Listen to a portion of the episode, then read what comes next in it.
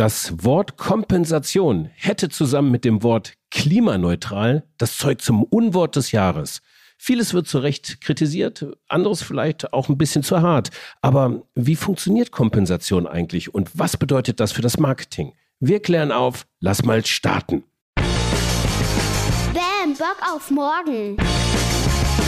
Der Podcast für ein Marketing, Marketing for Future.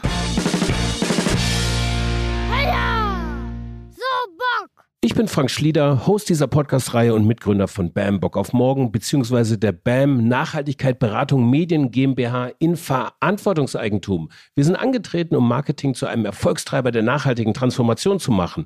Wer einer Gesellschaft beibringen kann, dass Geiz geil ist, kann ihr auch beibringen, dass Nachhaltigkeit geil ist, oder? Alles weiter auf unserer niegelnagelneuen Webseite drückt mal gleich auf Pause in diesem Podcast-Player eurer Wahl und geht auf www.bock.am, www.bock.am und speichert euch die Webseite am besten in eure Favoriten. Dankeschön. Ja, heute geht es um Kompensation. Völlig zu Recht ist die Praxis der Kompensation zur Klimaneutralstellung eines Unternehmens heftig kritisiert worden. Sie unterstützt dabei, klimaintensive Produkte grün zu waschen. Unternehmen müssten ihre Emissionen gar nicht senken, um sich klimaneutral zu nennen. Eben ein Beschleuniger in den Ablasshandel. Im freiwilligen Markt der Kompensation kann Kompensation durchaus als Ultima Ratio schlussendlich, ne? aber dennoch durchaus immer noch eingesetzt werden. Und es gibt da ein paar gute Initiativen. Und dann gibt es da ja noch den staatlichen Kompensationsmarkt. Und der ist ein eminent wichtiges Instrument der Europäischen Union im Green Deal zur Erreichung der europäischen Klimaschutzziele. Wie diese Märkte funktionieren und wie gute Kompensation aussehen kann, das erklären wir in dieser Episode. Am Expertinnenschalter Ruth von Heusinger, Gründerin von For Tomorrow, einer gemeinnützigen Organisation, die Emissionsrechte wegkauft und stilllegt. Für mich die schlauste Kompensationsexpertin, die ich kenne. Steigen wir mal ein. Viel Spaß und Sinn. Ja, herzlich willkommen zu unserem Deep Dive zum Thema Kompensation. Und ich habe eine Frau zu Gast, die ich kennengelernt habe als die Expertin für Kompensations- und Zertifikatehandel. Ich begrüße Ruth von Heusinger. Hallo Frank, ja, freut mich hier zu sein. Ruth, kurz vorgestellt, du hast ähm, For Tomorrow gegründet, eine NGO, die sich um den Klimaschutz kümmert. Kannst du das vielleicht in zwei, drei Sätzen erklären? Was macht For Tomorrow? Also wir gehen für die freiwillige Kompensation in den verpflichtenden Markt und kaufen hier in Europa Emissionsrechte weg, den großen Verschmutzern, um wirklich hier direkt in Europa den CO2-Ausstoß zu reduzieren. Zusätzlich forsten wir neue Waldflächen auf, die CO2 aus der Luft holen und das eben auch hier in Deutschland. Also wir erhöhen die Gesamtwaldfläche, sodass wir auf der einen Seite CO2 reduzieren, auf der anderen Seite CO2 aus der Luft holen und so schneller zur Klimaneutralität gelangen. Ihr seid als NGO unterwegs, das heißt, ihr seid ein, ähm, eine GmbH, glaube ich, ne? wenn ich das ja, richtig genau, sehe. eine gemeinnützige GmbH. Mhm. Mhm. Okay. Und, und, und der Zweck der GmbH, der Unternehmenszweck ist Klimaschutz? Umweltschutz und Bildung. Klimaschutz gab es damals noch nicht. Das gibt es, glaube ich, jetzt, aber als ich gegründet habe, da gab es das noch nicht. Wann ist das, wann, wann hast du gegründet? Ende 2019, im Dezember. War nicht so schlau, aber. Im Dezember 2019, also so direkt vor der Pandemie. Du hast jetzt auch, also wirklich. Ja, genau, wir sind genau zur Pandemie live gegangen. Also dann im März äh, 2020 ähm, sind wir gestartet. Perfektes Timing, würde ich sagen, oder? Nicht ja. wirklich.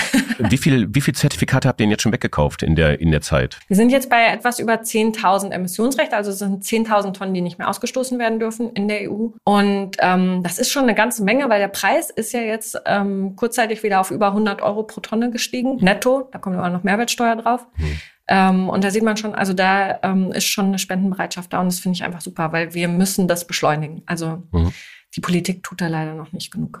Und ihr verdient da noch quasi einen kleinen Share. Ihr mhm. habt den CO2-Preis ähm, und dann habt ihr dann wie viel Prozent drauf, um eure Operations äh, zu finanzieren? Ja, wir haben so gerechnet, dass von der Spende, also von dem CO2-Preis pro Tonne, der bei uns steht, den man spendet, da geht 85 Prozent direkt in die Klimaschutzmaßnahmen, also in Emissionsrecht oder Bäume, je nachdem, wie man sich entscheidet. Mhm.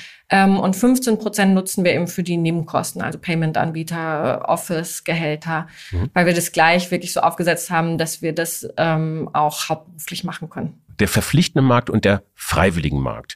Ähm, lass uns doch zuerst auf mal auf den verpflichtenden Markt eingehen. Was bedeutet das überhaupt? Also es gibt einige verpflichtende Märkte jetzt weltweit und das sind eben Märkte, wo große Emittenten teilnehmen müssen. Also in der EU zum Beispiel ist das äh, von der EU reguliert.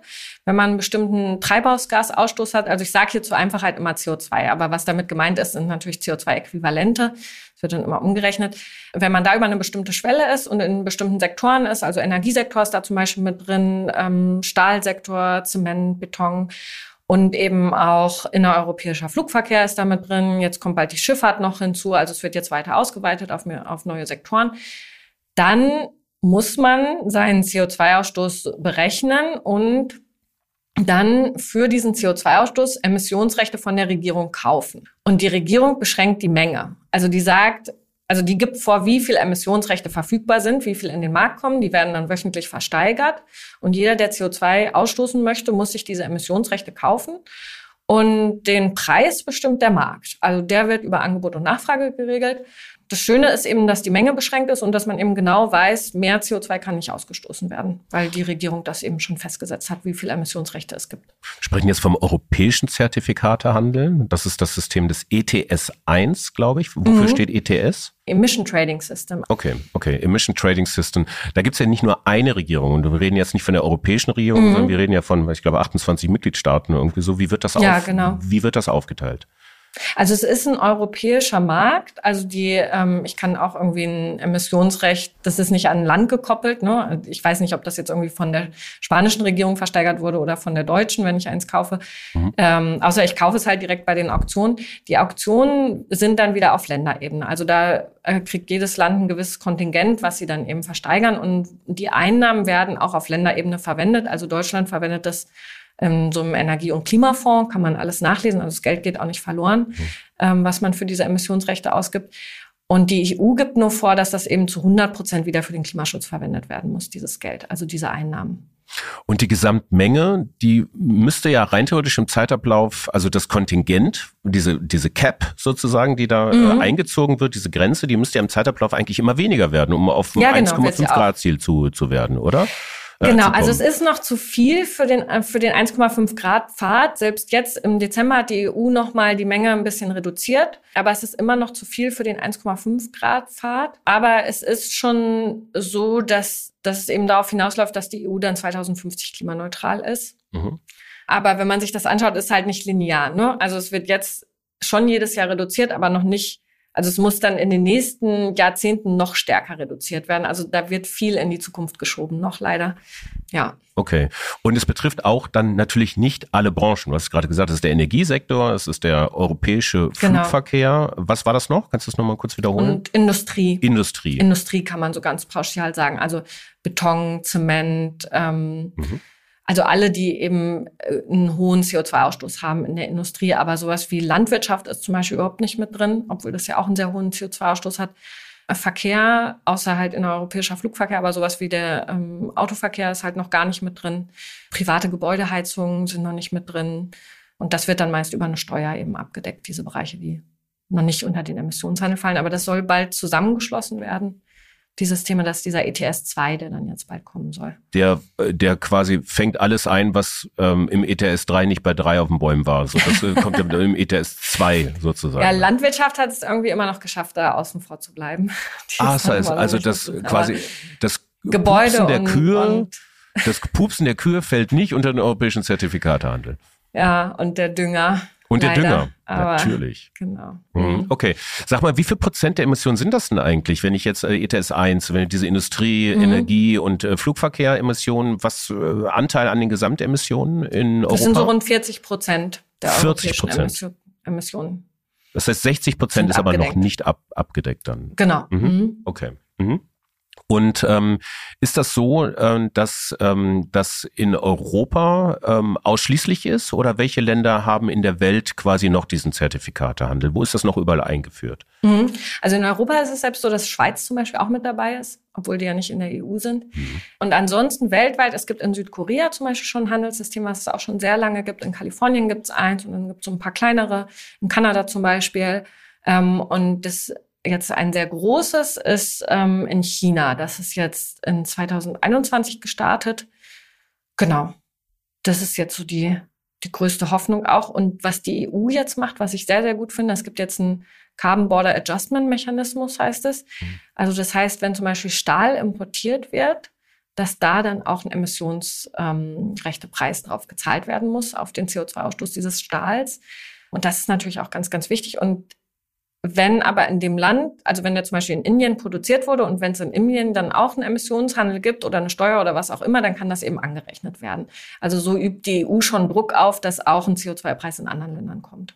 Okay, also es gibt das ja in der Besteuerung dieses Ursprungslandprinzip und das Bestimmungslandprinzip. Das ist im Bereich der Umsatzsteuer zum Beispiel, glaube ich, ne, so weltweit der Fall. Also das heißt dort, wo ist eigentlich jetzt die Leistung entstanden und ähm, wo ist der Sitz des Unternehmens tatsächlich? Ne? In diesem mhm. Fall, so habe ich es verstanden, dass ähm, in diesem ETS 1 und zukünftigen ETS 2 allen voran der Unternehmenssitz eine Rolle spielt. Also wo, wo sitzt das Unternehmen? Das muss die Zertifikate kaufen. Das heißt aber nicht, dass ein ähm, Frachter, eine Reederei, die in China sitzt oder in Australien und in Europa anlandet, so dass sie dann in diesen europäischen Zertifikatehandel äh, fallen. Also bei der Schifffahrt ist das schon so. Sobald ah, okay. man einen europäischen Hafen anfährt oder verlässt, dann fällt man da drunter.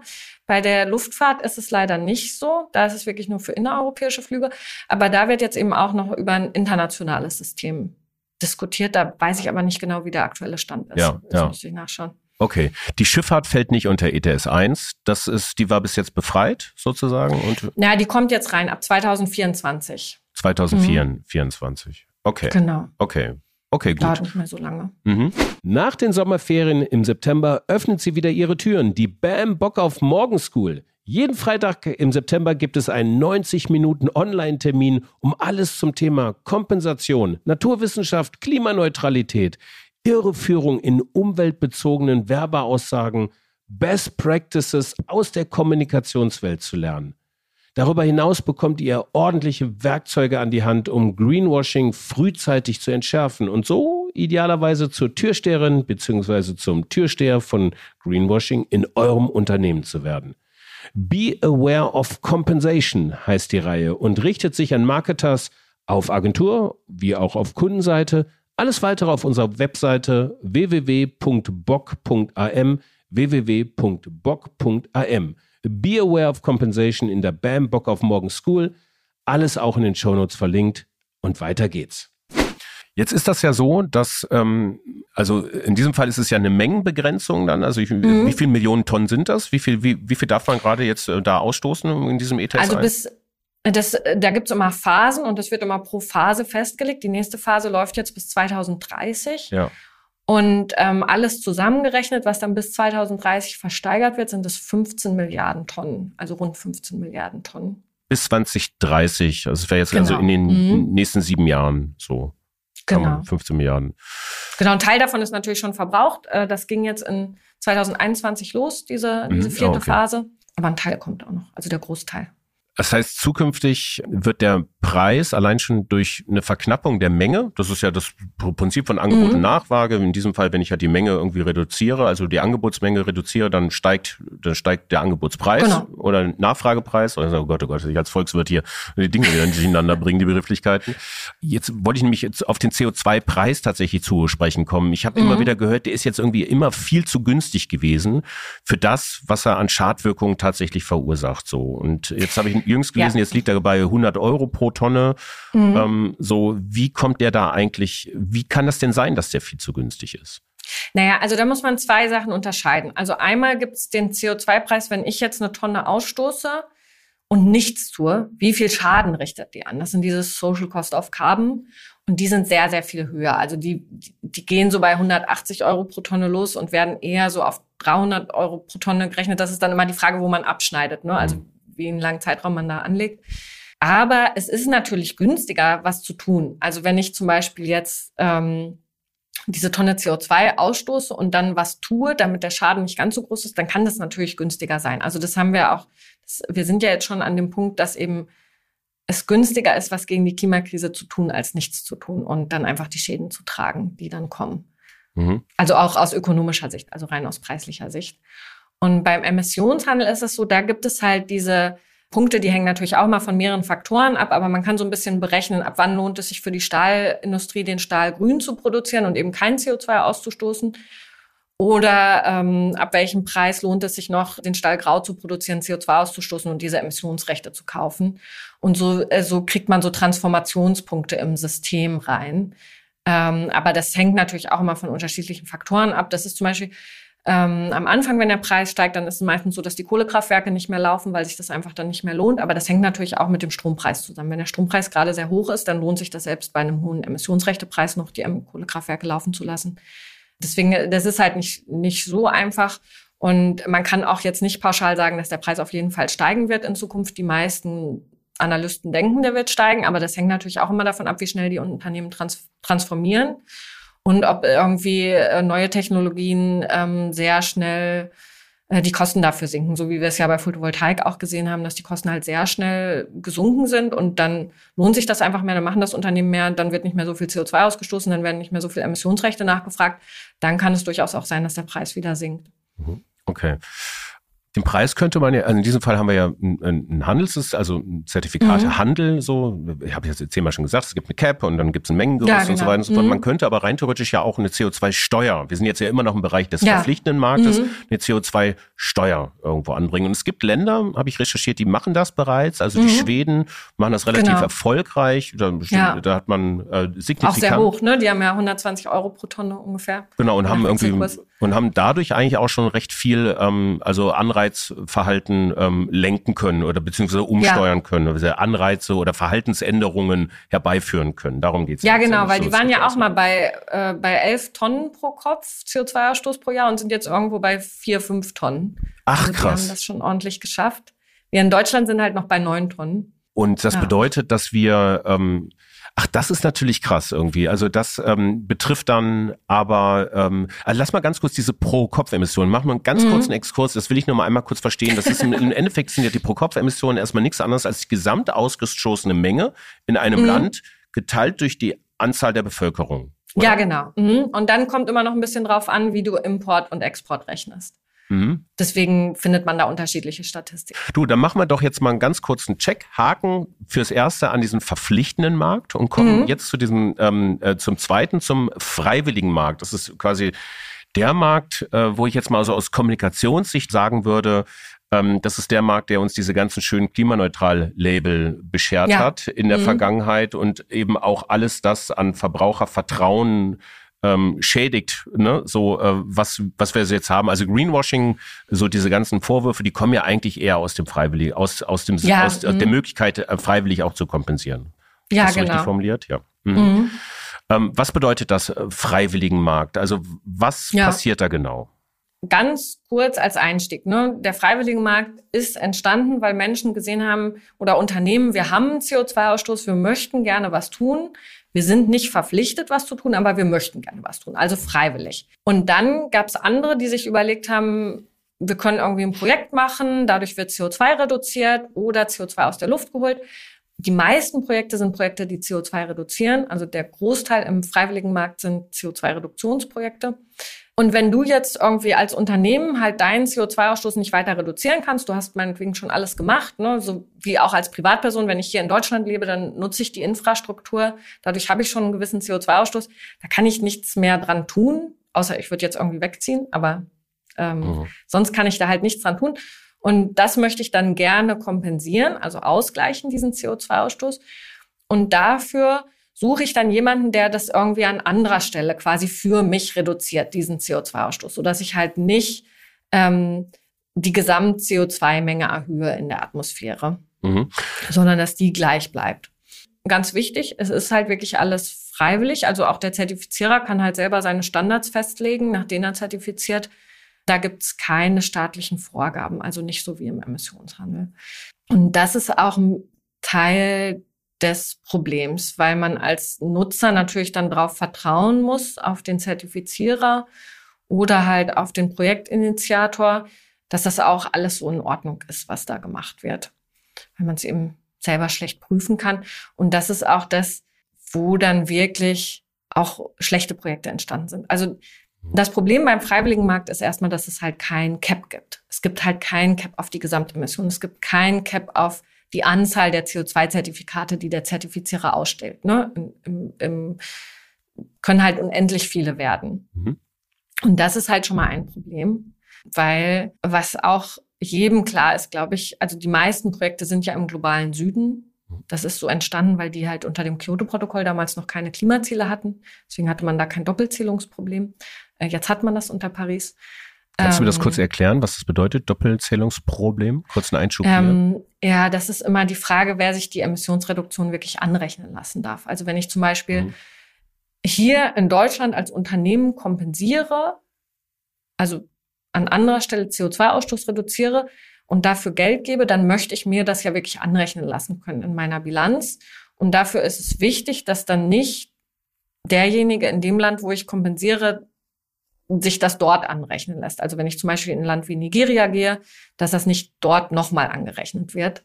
Weil sonst habe ich eben diese Doppelzählung, dass, mhm. dass diese Emissionsreduktion einmal eben in Nigeria angerechnet wurde und einmal in Deutschland angerechnet wurde. Mhm. Und dann kann es halt zu so Situationen kommen, dass dann, also ich nehme mal dieses Beispiel, das ist sehr hypothetisch, ne? Aber wenn jetzt zum Beispiel alle Deutschen ähm, kompensieren würden, dann würden die alle sagen, wir sind alle CO2-neutral. Und wenn die alle über Maßnahmen in Nigeria kompensieren würden und Nigeria wird dann auch sagen, oh, super, wir stoßen ja auch gar keinen CO2 mehr aus, weil so viel CO2 reduziert wurde, wir sind jetzt auch CO2-neutral, dann hat man natürlich ein Problem. Ähm, und das, äh, das ist eben dieses Doppelzählungsproblem, womit man sich jetzt befassen muss, weil eben diese Länder auch Klimaziele haben und auch Ziele haben zu reduzieren. Und dann ist eben die Frage, wer sich was anrechnen lassen darf. Das sind Sachen, die jetzt ähm, bei der Klimakonferenz so nach und nach entschieden mhm. werden. Ähm, genau, das ist so das Erste, auf das man achten sollte. Das Zweite Problem, was ich noch viel wichtiger finde, ist die Zusätzlichkeit. Mhm. Das erklärst ähm, du mir bestimmt, was das bedeutet. Jetzt. Ja, genau, da würde ich halt sehr gerne drauf eingehen, mhm. weil äh, du hast ja gerade dieses Beispiel mit dem Waldbesitzer genannt. Mhm. Ne? Also ähm, nehmen wir an, der besitzt einen Wald und sagt, ja, ich brauche jetzt irgendwie das Geld aus dem Holz, ich muss das, den Wald hier abholzen, ähm, das als Feuerholz verkaufen. Und dann kommt halt eine Organisation, die sagt, wir zertifizieren dir das, dass du das nicht abholst und dass das CO2 dann nicht in die Luft geht, weil du es eben nicht als Feuerholz verkaufst und du kannst dafür dann eben diese CO2-Zertifikate verkaufen. Mhm. Mhm. Dann ist immer die Frage, hätte der das wirklich abgeholzt? Mhm. Also das ist ja immer so ein Zukunftsszenario-Frage, ne? Wer garantiert mir, dass der nicht in zwei Jahren wieder sagt, oh, ich will das wieder abholzen? Ich auch mal neue Zertifikate. Oder also wenn, wenn CO2-Zertifikate sehr billig sind, dann würde ich auch immer genau darauf achten, was für ein Projekt das ist. Es gibt zum Beispiel sehr viele erneuerbare Energienprojekte, zum Beispiel so große Wasserkraftwerke, wo dann auch CO2-Zertifikate für ähm, ausgestellt werden von den Zertifizierern, wo die Zusätzlichkeit fehlt, weil diese Wasserkraftwerke einfach so oder so laufen würden. Die kriegen dann ein CO2-Zertifikat für den ähm, grünen Strom, den sie herstellen. Ähm, aber da fehlt eben auch die Zusätzlichkeit, weil die brauchen eigentlich dieses Geld gar nicht aus den CO2-Zertifikaten, weil die eben so oder so laufen würden. Das ist bei vielen Windparks auch der Fall, die eben neu gebaut werden in Entwicklungsländern. Die würden sich so oder so lohnen. Also Zusätzlichkeit heißt immer, ich brauche das Geld aus dem Verkauf der CO2-Zertifikate, um dieses Projekt realisieren zu können. Mhm. Also sonst würde es nicht stattfinden. Und das ist okay. was ganz, ganz Wichtiges, weil wenn ich Geld ausgebe, um an anderer Stelle CO2 zu reduzieren, dann will ich ja auch wirklich, dass das einen Impact hat, dass das nicht so oder so passiert wäre. Mhm. Sonst muss ich das Geld ja nicht ausgeben, sonst kann ich das besser an anderer Stelle einsetzen. Ja. Ja. Und das war auch was, warum wir uns dann eben für den verpflichtenden Markt entschieden haben. Ja. Weil da ist es ganz klar, wenn wir diese Emissionsrechte nicht wegkaufen würden und ungenutzt stilllegen würden, das wird kein anderer machen. Ja. Das ist was, was wirklich komplett zusätzlich ist. Okay. Ähm, Vielleicht kannst du mir drei gute Tipps geben, woran mhm. ich äh, gute Zertifikate, wertvolle Zertifikate, die wirklich eine Wirkung entfalten, in dem Form, dass sie ein Projekt unterstützen, was CO2 bindet, idealerweise so. Ähm, mhm. Woran erkenne ich das? Vielleicht mit, mit drei Punkten. Worauf muss ich achten? Ja, also ich würde als erstes ähm, würde ich eher mit gemeinnützigen Organisationen zusammenarbeiten, weil ich da eben weiß, der Zweck ist gut festgesetzt. Das ist Umweltschutz. Da muss ich nicht so viel Sorge haben, dass irgendwie vor allem für die Marge gearbeitet wird oder halt für den Profit. Dann würde ich immer fragen, wie ist das in dem Projekt? Also ich gehe jetzt mal davon aus, dass es ein CO2-Reduktionsprojekt ist, so wie die meisten Projekte. Wie ist das Projekt mit Doppelzählung? Wie ist es mit Zusätzlichkeit? Also warum braucht ihr wirklich mein Geld, um dieses Projekt zu realisieren? Und dann würde ich anschauen, wann fand die CO2-Reduktion statt? Und wo, also in welchem Land. Und wenn ich da überall gute Antworten drauf bekomme und plausible Antworten drauf bekomme, dann kann man schon relativ sicher sein, dass man da wirklich ein gutes Projekt hat. Aber man muss sich halt ein bisschen mit befassen. Also da gibt's halt kein easy way out. Mhm. Und bei den Projekten, die CO2 aus der Luft holen, da sind halt immer die Fragen auch wieder wo, wie ist gesichert, wie ist die Langfristigkeit gesichert, dass das CO2 wirklich langfristig gebunden bleibt und über welchen Zeitraum wird das aus der Luft geholt und auch wieder Zusätzlichkeit. Warum braucht ihr wirklich dieses Geld, um halt das Projekt realisieren zu können? Und das sollte in der Erstrecherche auf der Website oder so irgendwo stehen, idealerweise. Also irgendwo muss man dran, ja. muss man diese Informationen sollten möglichst transparent sein. Oder man schreibt annehmen. halt kurz eine E-Mail hin und ja. dann sollte man gute Antworten darauf bekommen. Hm. Ähm, genau. Okay. Und sonst halt in den verpflichtenden Markt gehen. Das ist halt auch was. Das bedeutet in den verpflichtenden Markt gehen. Wie gehe ich denn in den verpflichtenden Markt? Jetzt als, als Agentur oder als Unternehmen, so wie mache ich das? Ja, da gibt's ähm, leider noch recht wenig Anbieter, was mich auch gewundert hat. Also mit Fortumore sind wir wirklich einer der wenigen Anbieter, die den verpflichtenden Markt zugänglich machen, weil man braucht eben wieder einen Anbieter, weil man braucht dann so ein Unionsregisterkonto, um da teilnehmen zu dürfen. Aber dann kauft man halt wirklich so the real thing, also wirklich das, was eben die Unternehmen auch kaufen müssen. Das ganze System ist sehr stark reguliert durch den Staat schon oder durch die EU. Da ist halt die Sicherheit sehr viel höher. Da muss man sich nicht auf eine, ein Unternehmen verlassen. Zwei Punkte habe ich noch. Der eine Punkt ist quasi nochmal so die Reihenfolge ähm, in, der, in der ganzen äh, Kompensationslogik. Also wir haben ja mhm. immer gesagt, am besten ist erstmal ähm, überhaupt ähm, CO2 gar nicht erst entstehen zulässt. Also, die, also, also der Ausstoß von Treibhausgasemissionen durch die wirtschaftliche Tätigkeit gar nicht erst stehen, entstehen zu lassen. Ja. Der mhm. zweite, der zweite Punkt in dieser Dringlichkeit wäre dort, wo sie entstehen, versuche ich sie einfach äh, zu reduzieren. So, mhm. ne? ja. Und wenn ich sie, das ist der dritte Punkt, wenn ich sie eben nicht reduziert bekomme, versuche ich sie mhm. zu kompensieren. So, das ist eigentlich so die ursprüngliche Logik. Und ich habe das in einem genau. anderen Podcast von dir schon mal gehört, dass du sagst, diese Reihenfolge ist schon auch absolut richtig. Du würdest mhm. das aber eigentlich umtauschen jetzt so ein bisschen. Du würdest das, du würdest das ja. überarbeitet sehen. Erklär mich noch mal kurz darüber auf. Was ist eigentlich jetzt ja. die richtige Reihenfolge? Das ist, also ich bin ja schon sehr lange in dem Klimabereich aktiv. Ne? Also ich habe schon vor zehn Jahren im Emissionshandel gearbeitet. Damals hatten wir einfach noch viel mehr Zeit. Jetzt ist es so, wenn man sich die Uhr vom MCC anschaut, ne, da kann man ja genau sehen, die tickt ja. Da kann man genau sehen, äh, wie viel Zeit haben wir noch, wenn die Emissionen gleich bleiben, bis wir bei 1,5 Grad sind. Und das ist jetzt bei sechs Jahren und ein paar Monaten. Also es, es, geht einfach unglaublich schnell. Wir müssen jetzt unglaublich schnell ins Handeln kommen. Also deswegen rate ich jetzt den Unternehmen, wenn die sich dazu entschlossen haben, Geld für Klimaschutz in die Hand zu nehmen, dann so schnell wie möglich starten und dann kann man auch erstmal einfach mit der Kompensation starten, halt das Geld für die Kompensation ausgeben und dann natürlich die Berechnung machen und natürlich dann auch schauen, wo man reduzieren kann. Aber dann hat man zumindest schon mal so einen internen CO2-Preis festgelegt und ähm, dann weiß man auch, wie man das gegenrechnen kann zu den eigenen Reduktionsmaßnahmen zum Beispiel. Und ähm, man verliert nicht so viel Zeit. Ne? Oft ist es ja auch so, dass wir Deutschen ähm, sehr gerne, sehr detailliert und sehr genau berechnen wollen, alles, was sehr viel Zeit dann in Anspruch nimmt. Und dann hat man ganz viel berechnet, aber es ist halt noch nichts passiert für den Klimaschutz. Mhm. Ne? Das ist so, wo uns die Zeit davon läuft ja. und wo wir einfach jetzt schneller ins Handeln kommen müssen und da auch mutig sein müssen, auch mutig Fehler zu machen, erstmal anfangen, dann wieder verbessern. Genau, aber vor allem eben ins Handeln kommen. Ruth, vielen Dank. Also ähm, für alle, äh, die die äh, Ruth ganz gerne auch als Speakerin haben wollen oder auch bei For Tomorrow äh, sich äh, andocken wollen, ihr seid äh, eine NGO quasi, ihr habt als ähm, ähm, Umweltschutz als als äh, Unternehmensziel. Ähm, genau. Da kann man im Grunde genommen eigentlich jetzt erstmal nichts falsch machen. Das ist relativ Greenwashing sicher, würde ich sagen, wenn man wenn man äh, da eine Kooperation ähm, anstrebt. Genauso ähm, ist auch die Message hier. Ähm, meldet euch gerne bei Ruth, meldet euch bei For Tomorrow, um Kompensationsprojekte anzugehen. Vielen Dank für deine Zeit, Ruth. Ja, vielen Dank, Frank.